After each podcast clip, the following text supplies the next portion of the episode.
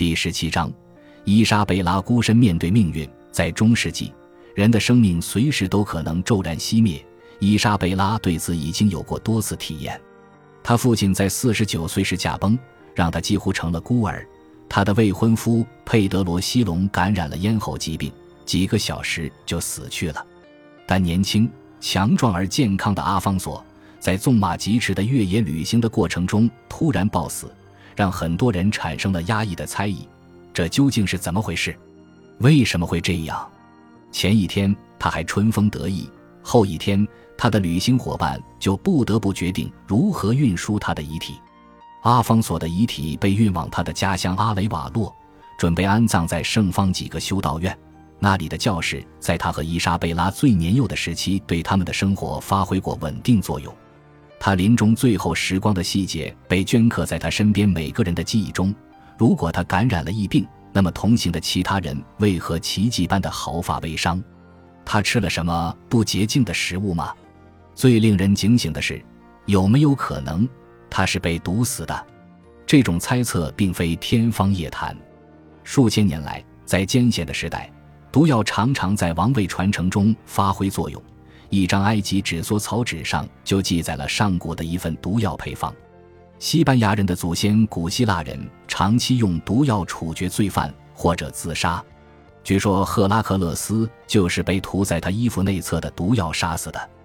而用毒药自杀的最著名例子之一就是苏格拉底，他于前四百零二年用毒禽自杀。在伊莎贝拉的时代，人们在谈到用毒药杀人时，常常提及草药，例如毒禽，但也包括乌头、洋地黄或蒿。编年史家们很快就猜测，阿方索是被他们所说的草药毒死的。安排毒杀一个人是很容易的事情，毒药可以随身携带，也容易伪装，易于混入其他物质，造成怪异和神秘的症状。大多数毒药通过饮食来害人，轻松程度令人惊诧。有些毒药的毒性极强，即便是尝一小口，不到七滴的剂量，也能置人于死地。其他很多毒药的致死剂量不到一盎司，砒霜可以碾成粉，毒蘑菇可以干燥起来掺入鲜美的肉酱汁，有些毒药可以通过皮肤吸收，比如受害者戴着美观但被动过手脚的手套散步就会中毒。成功的毒杀可以模仿自然疾病，这样就较难发现真实死因，例如砒霜会导致严重的肠胃紊乱和低血压。而严重的食物中毒也可能造成这些症状。毒蘑菇若是切成片放入色拉或与肉一起油炸，可能让受害者皮肤出现紫红色斑点。毒蘑菇是当时很流行的一种谋杀手段，因为某些传染性的疫病会造成类似的变色。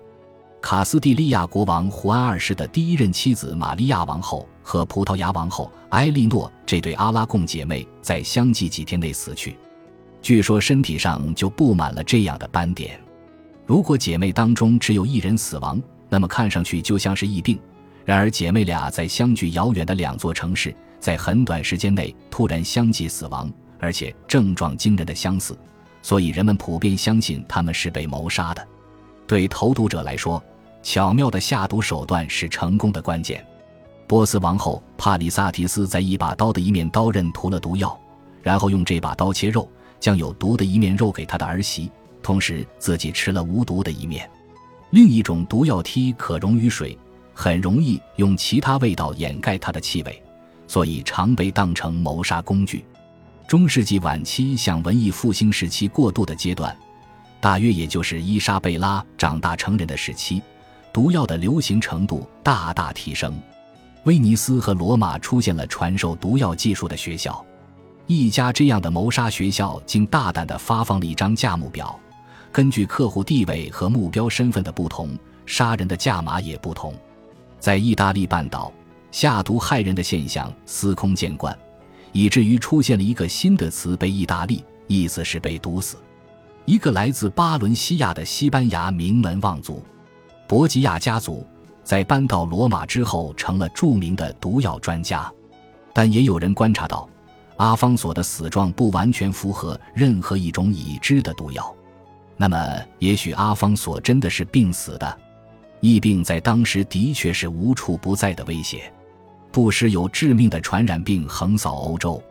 十四世纪五十年代的黑死病从中国通过丝绸之路来到欧洲，据估计杀死了欧洲人口的四分之一。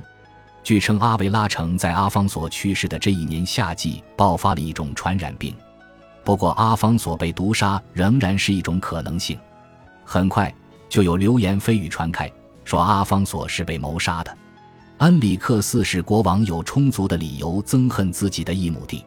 阿方索占领了恩里克四世钟爱的瑟戈维亚城，还屠杀了他心爱的动物，这就足够让恩里克四世成为阿方索的不共戴天之敌。何况阿方索还在努力夺走他的王位。如果阿方索真的是被谋杀的，那么具体执行的凶手会是谁呢？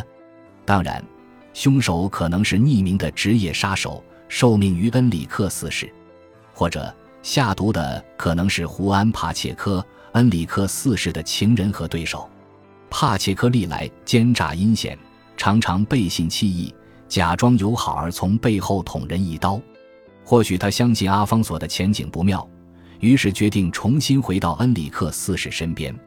除掉阿方索会让他更容易转换阵营。很快就有确凿迹象表明，帕切科不仅在与反对恩里克四世的叛军联络与合作，还和恩里克四世一直互通消息。也许还有其他方面的动机。阿方索支持托莱多的改宗犹太人，这说明这位年轻王子不像他的支持者希望的那样容易操纵。也许他们决定及时止损。西班牙历史学家玛利亚·多洛雷斯·卡门·莫拉莱斯·穆尼斯撰写了阿方索的传记。他花费多年时间检查证据，最后结论是他是被谋杀的。如果阿方索是被杀害的，那么具体是如何发生的呢？我们几乎马上就会想到他在卡尔德尼奥萨吃的鳟鱼馅饼。所有人当中，只有阿方索吃了馅饼，其他人都没有生病。但剩饭被喂给了村里的狗，这些狗全都没有生病的明显迹象。不过，狗消化残羹剩饭的能力比人类强，或许它们也吃了有毒的馅饼，但并没有受到影响。年轻的公主远离亲人和朋友，万分悲痛。面对着新的灾祸，她脑子里思索着这些问题，因为她必须打定主意如何将此事告知天下。在考虑这问题的同时，他也必须对自己的未来做出决定。阿方索死了，伊莎贝拉现在是王位继承人。如果阿方索被某人视为致命威胁，因而被除掉，那么伊莎贝拉显然也处于危险中。如果他高声疾呼说自己的弟弟是被谋杀的，那么他自己的处境就更危险了。如果他提出这样的指控，那么凶手几乎一定会再度出手。于是他宣布阿方索死于疫病，这至少能为他争取一点时间。他写信通知官员们，阿方索于三点钟病逝。与此同时，阿方索的支持者突然间变得对伊莎贝拉不是那么殷勤保护了。他们迅速把他送到阿维拉，在那里激烈争论应当如何处置他。这是一个奇怪的决定。如果阿方索不是被毒死的，那么就是死于疫病。伊莎贝拉却被送到正在爆发新一轮瘟疫的阿维拉城。这些决定突出体现了这些人对伊莎贝拉的福祉是多么冷漠。有两个人希望伊莎贝拉自立为女王。胡安·帕切克希望将她从阿维拉牵走，送到他选的一个地方。年轻的公主对他的意图肯定大为警觉。卡里略希望伊莎贝拉留在阿维拉，那里虽然爆发了瘟疫，但卡里略控制着那里的驻军。帕切克说，他希望伊莎贝拉嫁给葡萄牙国王阿方索五世。